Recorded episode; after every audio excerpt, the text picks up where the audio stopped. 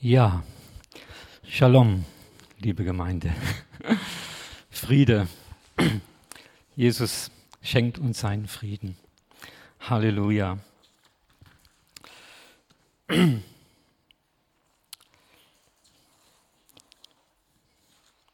Ja, ich habe ein Wort bekommen und ähm, ich muss mich erinnern an, den, an das letzte, letzten Sonntag, wo wir gehört haben, dass wir nach den geistigen Gaben trachten, am meisten, dass wir Weissagen und äh, dass es nicht einem einfach so zufällt, sondern dass man auch was tun sollte dafür, dass man es suchen sollte. Und ähm, ja, das tun wir, denke ich, auch immer wieder. So ging es bei mir auch mit dem ähm, Träumen. Ich habe so ähm, allerhand Dinge geträumt und irgendwann wurde es mir zu bunt, dass ich sagte, Herr, das kann nicht sein, ich möchte Träume haben, die von dir kommen. Richtige Träume, nicht einfach irgendwas träumen, das ist doch nicht, steht doch geschrieben, dass die Alten werden Träumen haben ne? und die junge Visionen und so weiter. Und ja, also es muss doch auch irgendwo geschehen, ja. Und äh, habe ich das so Gott gesagt und gebetet und gesagt, ich will wirklich so Träume haben, wo ich dich erkenne und ja, und dann ist das geschehen. Dann Gott, vor einiger Zeit gab dann Gott mir Träume und ich muss sagen, Preis und Ehre sei ihm. So was Tröstendes, so was Stärkendes. Also erstmal war ich echt platt, äh, wie er einfach geredet hat in den Träumen. Und natürlich, es gibt Träume, die sind für einen persönlich und es gibt Träume, die sind auch für andere.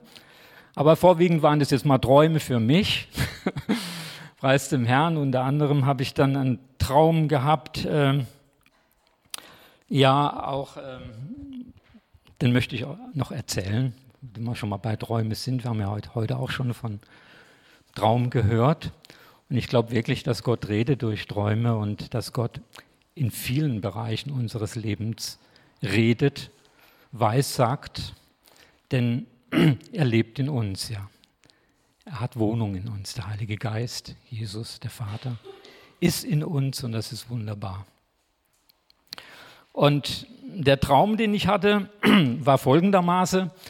Also ich saß da am Schreibtisch und habe dann irgendwie so erfahren, dass ich predigen sollte, ganz plötzlich, unerwartet. Und äh, ja, guckte meine Frau an so und sagte, hast du ein Wort? Weil hatte jetzt nicht so irgendwie den Eindruck, dass ich predigen sollte. Und sie guckte mich an und sagte, nö, habe ich nicht. Und spürte aber auch schon, dass der Herr möchte, dass ich predige. Ja. Und ähm, okay, dachte ich, fange ich an, suchte eine Bibel, Schreibtisch und äh, normalerweise habe ich ziemlich viele Bibeln, aber ich fand keine Bibel. also da war keine Bibel und äh, das war schon mal so der erste äh, Schock und äh, brachte mich ein bisschen in Stress. Dann wollte ich eine Lampe anmachen machen und ich fand keine Lampe, ich fand kein Licht. Und ich habe eigentlich auch mehrere Lampen so. Und äh, fand kein Licht und dachte, was ist jetzt? Was ist eigentlich los? Was, was willst du, Herr? Und was soll ich machen? Und plötzlich sagte der Herr, predige, was in deinem Herzen ist. Und während er sagte, predigen, was in deinem Herzen ist, sah ich sofort äh, Hesekiel 16, war ganz glasklar vor mir gestanden. Und ich wusste, das ist das, was ich predigen soll, ja. Weil es in meinem Herzen ist. Es ist der Heilige Geist in meinem Herzen, es ist Jesus in meinem Herzen, der Vater, es ist die Schrift in meinem Herzen. Und der Fokus war einfach auf Hesekiel 16 in, diesem, in dieser Schrift. Und warum Hesekiel 16? Es hat mich sehr, sehr bewegt. Ich wollte schon länger mal darüber predigen und da das jetzt zum Traum kam, dachte ich, ist es auch wirklich dran. ähm, ja, warum Hesekiel 16? Es berührt mich tief, ja. Weil es wird da drin erstens Gottes Erbarmen, Liebe und Treue ganz konkret offenbar. Zweitens Gottes Ziel, die Ehe, die Frau, der Bund, die Treue, die Königswürde. Das ist sein Herz, das ist seine Absicht. Und ich glaube, wer ernsthaft dieses Kapitel liest, also mich hat es erschüttert, weil der größte Teil von diesen 63 Versen ist in die Mitte, das Mittelstück, das ist so dramatisch. Und ich, ich weiß auch nicht, aber ich habe so mitgelitten mit Gott.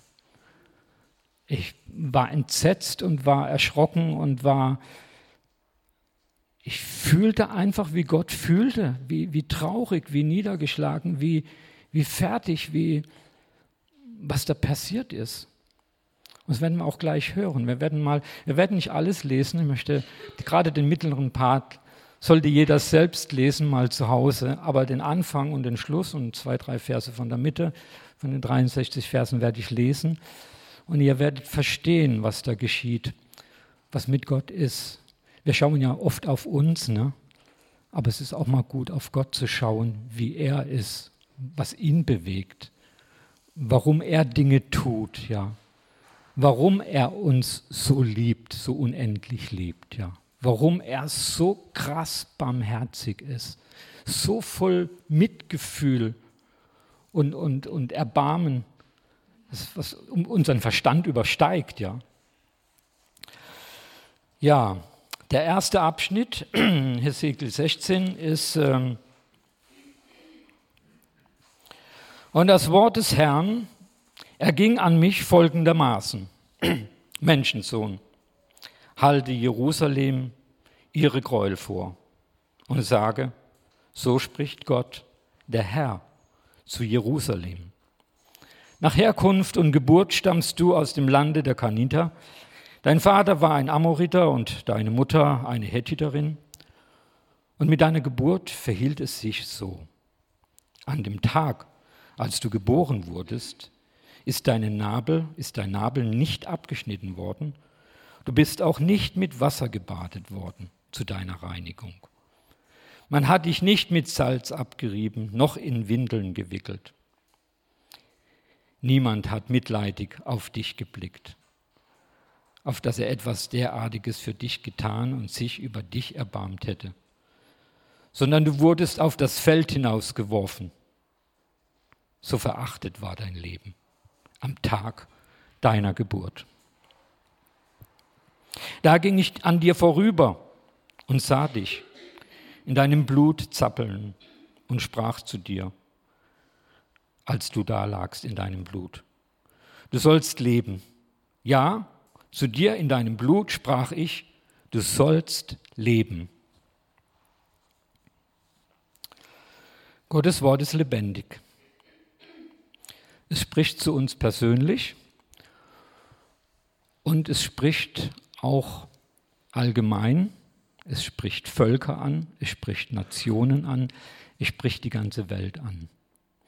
Und das ist das Wunderbare. So lebendig ist es, dass es uns persönlich in unserer Situation trifft, aber es trifft auch ganze Nationen, ganze Erdteile und letztendlich sogar die ganze Welt. Und das wollen wir auch mal ein bisschen so aufschlüsseln. Was bedeutet das, ähm, dass das Wort Gottes uns persönlich trifft? Ich weiß nicht, ihr kennt ja auch diesen, vielleicht schon der eine oder andere gehört, den Bibelraucher. Einige haben die Geschichte von ihm gehört, komplett gehört. Ich empfehle jedem, seine Geschichte mal anzuhören. Wilhelm Bunz. Und er hat etwas erlebt. Er hat ja krasse Sachen erlebt. Und ähm, er hat eine Situation gehabt, da wollte er Gottes Reden hören, wirklich, wirklich hören. Und er nahm die Bibel, hielt sie fest und sagte, Gott, hier bin ich, brich zu mir. Er schlug sie auf, machte den Finger rein und traf genau diese Stelle von diesem Kapitel, die ich gerade vorgelesen habe, diese Stelle. Und mit deiner Geburt verhielt es sich so. Denn bei seiner Geburt war es so, er wurde einfach aufs Feld geschmissen und äh, lag da. Seine Mutter hat ihn weggeworfen sozusagen und hat ihn liegen lassen und jemand hat ihn gefunden und hat sich um ihn bekümmert. Und äh, seine Lebensstory ist so krass, unglaublich krass. Und Gott war in dieser ganzen Geschichte, in seinem Elend, in seinem ganzen Leben dabei und hat ihn überführt und hat ihn so mit Liebe, ist ihm so mit Liebe begegnet. Aber das ist ein Moment, wo Gott direkt spricht zu einem Menschen. Obwohl eigentlich dieser Text ja auf Jerusalem, auf eine Stadt bezogen ist und nicht, nicht auf den Wilhelm Bunz, ja, sondern aber er konnte mitfühlen, er konnte einfach erleben, wie Gott sich kümmert, wie er sich um Jerusalem gekümmert hat, wie er sich um ihn kümmert. Und ich bin so dankbar, ich hatte schon ziemlich am Anfang meines Glaubenslebens einen Psalm gelesen, Psalm 113. Und in diesem Psalm 113, den habe ich dann vertont und ich habe ihn sehr oft, ich singe heute noch, ich singe sehr viel weil er einfach irgendwie auch so mein Zeugnis ist. Und da gibt es eine Stelle, und da heißt es, der aus dem Staub emporhebt den Geringen, aus dem Kot erhöht den Armen, um ihn sitzen zu lassen bei den Edlen, bei den Edlen seines Volkes. Also ihr seid die Edle seines Volkes. Ich darf bei euch sitzen, ja, Ihr seid die Auserwählten, die ihr Jesus im Herzen habt. Und da hat Gott mich aus dem Dreck, aus dem Kot geholt und hat mich sitzen lassen bei seinen Edlen. Und das ist das Wort Gottes. So spricht das Wort Gottes zu einem persönlich und trifft einem. Und man liest es einmal und man kann es auswendig, weil es einfach das Herz berührt, ja. Und ich kann den Psalm auswendig, ich singe ihn auswendig, ich singe ihn gern. Und ich erinnere mich gern daran, wo Gott mich rausgeholt hat. Erinnert mich auch immer eine Geschichte von Bill Wilson, den kennen vielleicht auch einige, der ein Vater von 20.000 Straßenkinder wurde in New York. Haben mal persönlich kennengelernt in Berlin. Und äh, bei ihm war es genauso. Ihn hat seine Mutter einfach abgesetzt irgendwo auf der Straße und ist verschwunden, hat ihn sitzen lassen. Aber Gott sah ihn. Gott sah ihn und Gott schickte einen Bruder und er hat ihn aufgenommen und hat ihm das Wort Gottes nahegebracht. Gott redet persönlich, Gott sieht unsere Situation und das ist super. Es ist einfach herrlich wahrzunehmen.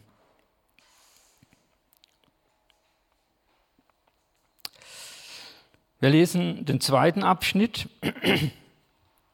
Also Gott redet auch persönlich und er redet auch zu Jerusalem. Und das ist ja auch ähm, ja, eine Stadt, die er erwählt hat, die er geliebt hat.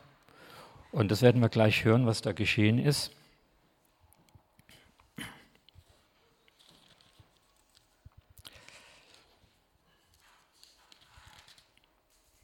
Also der zweite Abschnitt ist Vers 7, ab Vers 7. Ich ließ dich zu vielen tausend werden. Also für den, der gerade einen Text an die Wand wirft, das geht bis 15. Ich, ich ließ dich zu vielen tausend werden, wie das Gewächs des Feldes. Du bist herangewachsen und groß geworden und gelangst zur schönsten Blüte. Deine Brüste wölbten sich und deine Haare, dein Haar wuchs, aber du warst noch nackt und bloß. Als ich nun an dir vorüberging und dich sah, siehe, da war deine Zeit da, die Zeit der Liebe. Da breitete ich meine Decke über dich und bedeckte deine Blöße. Ich schwor dir auch und machte einen Bund mit dir, spricht Gott. Der Herr, einen Bund mit Gott, dem Herrn, und du wurdest mein. Da badete ich dich mit Wasser und wuchs, wusch dein Blut von dir ab und salbte dich mit Öl Ich bekleidete dich mit bunt gewirkten Kleidern und zog dir Schuhe und Seekuhfellen an. Ich legte dir weiße Leinen und hüllte dich in Seide. Ich zierte dich mit köstlichem Schmuck, ich legte dir Spangen an, die Arme und deine Kette und eine Kette um deinen Hals. Ich legte einen Ring an deine Nase und Ringe an deine Ohren und setzte dir eine Ehrenkrone auf das Haupt. So warst du geschmückt mit Gold und Silber und dein Kleid war aus weißen Leinen, aus Seide und Buntwirkerei. Du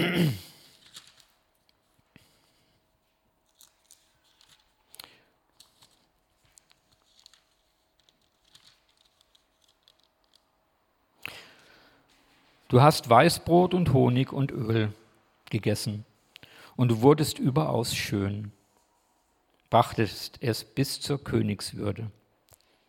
Und dein Ruhm verbreitete sich unter den Heidenvölkern wegen deiner Schönheit, denn sie war vollkommen durch meinen Schmuck, den ich dir angelegt hatte, spricht Gott, der Herr.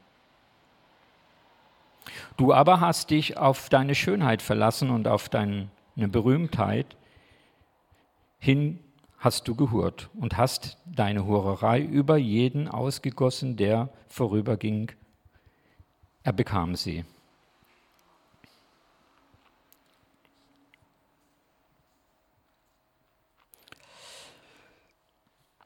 Also ab diesem Abschnitt, ab Vers 16 lese ich jetzt nicht, das ist dieser mittlere Abschnitt, dieser Leidensabschnitt zu den Versen jetzt. Er hat einen Bund mit ihr gemacht, er hat sie erwählt, er hat sie angenommen und du wurdest mein. Er hat sie zur Frau genommen. Und er hat sie geschmückt, er hat sie herrlich gemacht. Sie wurde überaus schön, so schön, dass ihr Ruhm bekannt wurde überall. Herrlich, die herrliche Stadt, die lebendige Stadt, die Stadt des Herrn. Aber in ihrer Schönheit, sie hat auf ihre Schönheit geschaut und hat sich überhoben,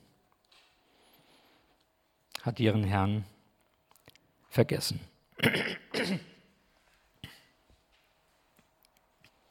Sie kam zur Königswürde.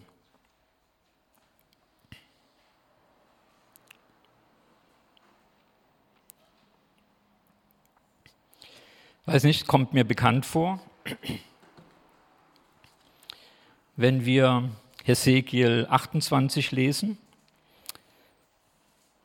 Kapitel 28, Vers 14 ab bis 17, da steht, da ist über den König von Tyrus die Rede, der ein Bild auf Luzifer ist.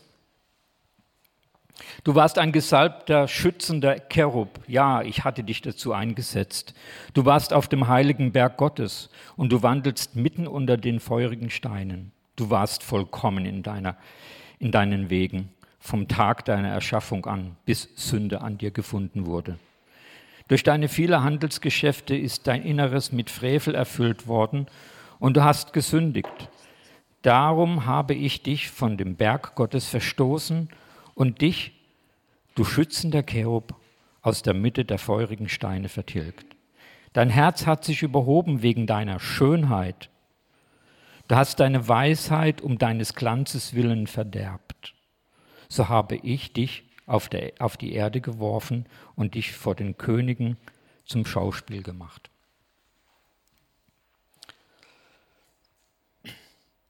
Also es ist eine Gefahr, schön zu sein wenn man die Schönheit nicht von Gott erkennt und von Gott annimmt und ihm dankt dafür und ihm alle Ehre dafür gibt, dann wird man stolz, dann wird man übermütig, das lernen wir daraus.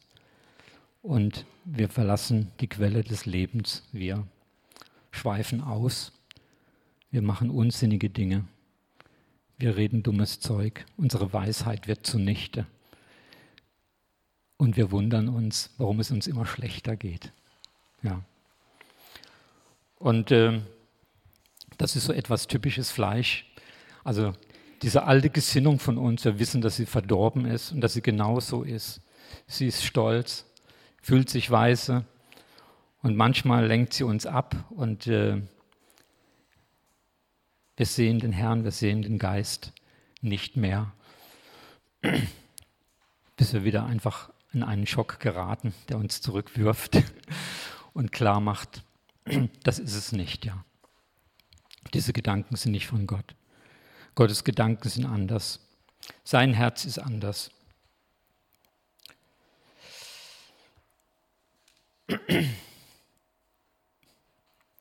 Ja. Wie hat Gott gelitten? O du ehebrecherische Frau, die Fremde annimmt anstatt ihres Ehemanns, heißt es in Vers 32. Oder in Vers 22, mal gerade drei makabere Verse rauszunehmen aus diesem Mittelpart. Und bei all deinen Gräueln und deiner Hurerei hast du dich nicht an die Tage deiner Jugend, hast du nicht an die Tage deiner Jugend gedacht, wie du damals nackt und bloß dalagst und in deinem Blut zappeltest. Vers 42 und 43. Und ich will meinen grimm, grimmigen Zorn an dir stillen und dann wird sich mein Eifer von dir abwenden und ich werde Ruhe finden und nicht mehr zornig sein, weil du nicht an die Tage, an die Tage deiner Jugend gedacht hast, sondern durch dies alles dich wie wild gegen mich gewandt hast.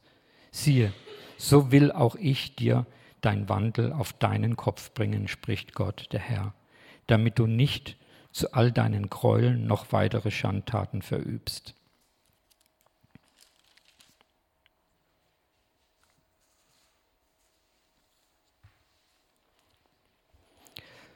Und ich lese jetzt noch diesen letzten Teil, Vers 58 ab.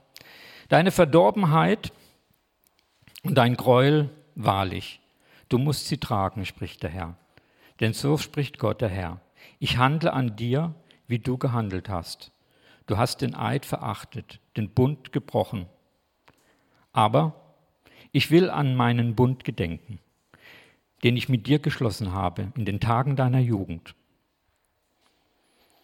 also anders.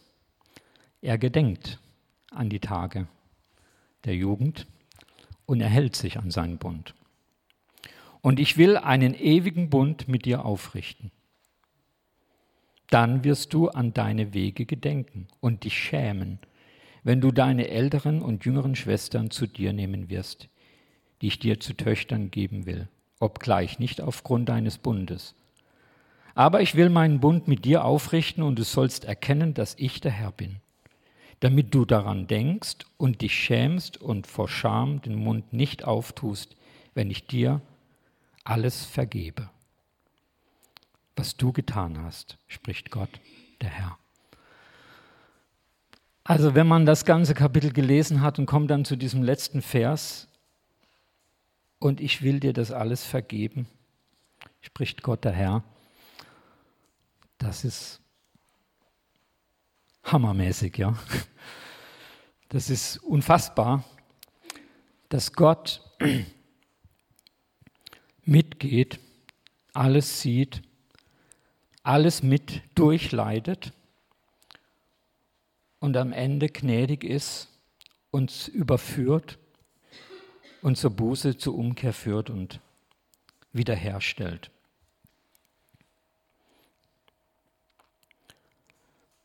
Also ich glaube, es wird einfach Gottes Güte und Gottes Größe so groß. Er kann sehr streng sein, er kann zornig werden, er kann Schläge austeilen, aber nicht, weil er daran gefallen hätte. Er hat auch kein Gefallen am Tod des Sterbenden, wie es an anderer Stelle heißt, sondern das Ziel ist immer, zum Leben zu führen. Das Ziel ist immer überführen. Das Ziel ist immer zurechtzubringen, zu heilen, wiederherzustellen.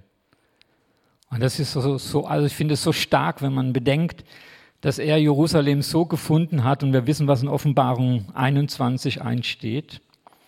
Und ich sah die heilige Stadt, das neue Jerusalem, aus dem Himmel herabkommen wie eine für ihren Mann geschmückte Braut Ja? Herrlich und schön. Und es wird eine neue Erde und einen neuen Himmel geben. Und Gott steht zu seinem Wort. Gott bricht nicht seinen Bund. Gott bringt zur Erfüllung, dass er dieses Jerusalem, was er auserwählt hat, diese Friedende, den vollkommenen Frieden bringt und dass er sie vollkommen herstellt. Ohne Makel, ohne Flecken. Aber es ist ein Leidensweg. Es ist auch für uns ein Leidensweg in dieser Welt. Es fällt uns nicht alles zu. Wir haben es nicht einfach. Wir haben Kämpfe. Wir, haben, wir leiden auch sehr unter, diesem, unter der ganzen Bosheit, unter der ganzen Verdorbenheit, sogar unter der Verdorbenheit unseres eigenen Fleisches, unseres alten Menschen. Aber wir haben die Möglichkeit, durch das neue Wesen, durch den Heiligen Geist, darüber zu herrschen. Und sobald wir das tun, leben wir schon ein Stück in dem neuen Jerusalem, in dem neuen Jerusalem. In Hebräer 12, Vers 22 und 23 steht, das wollte ich noch lesen.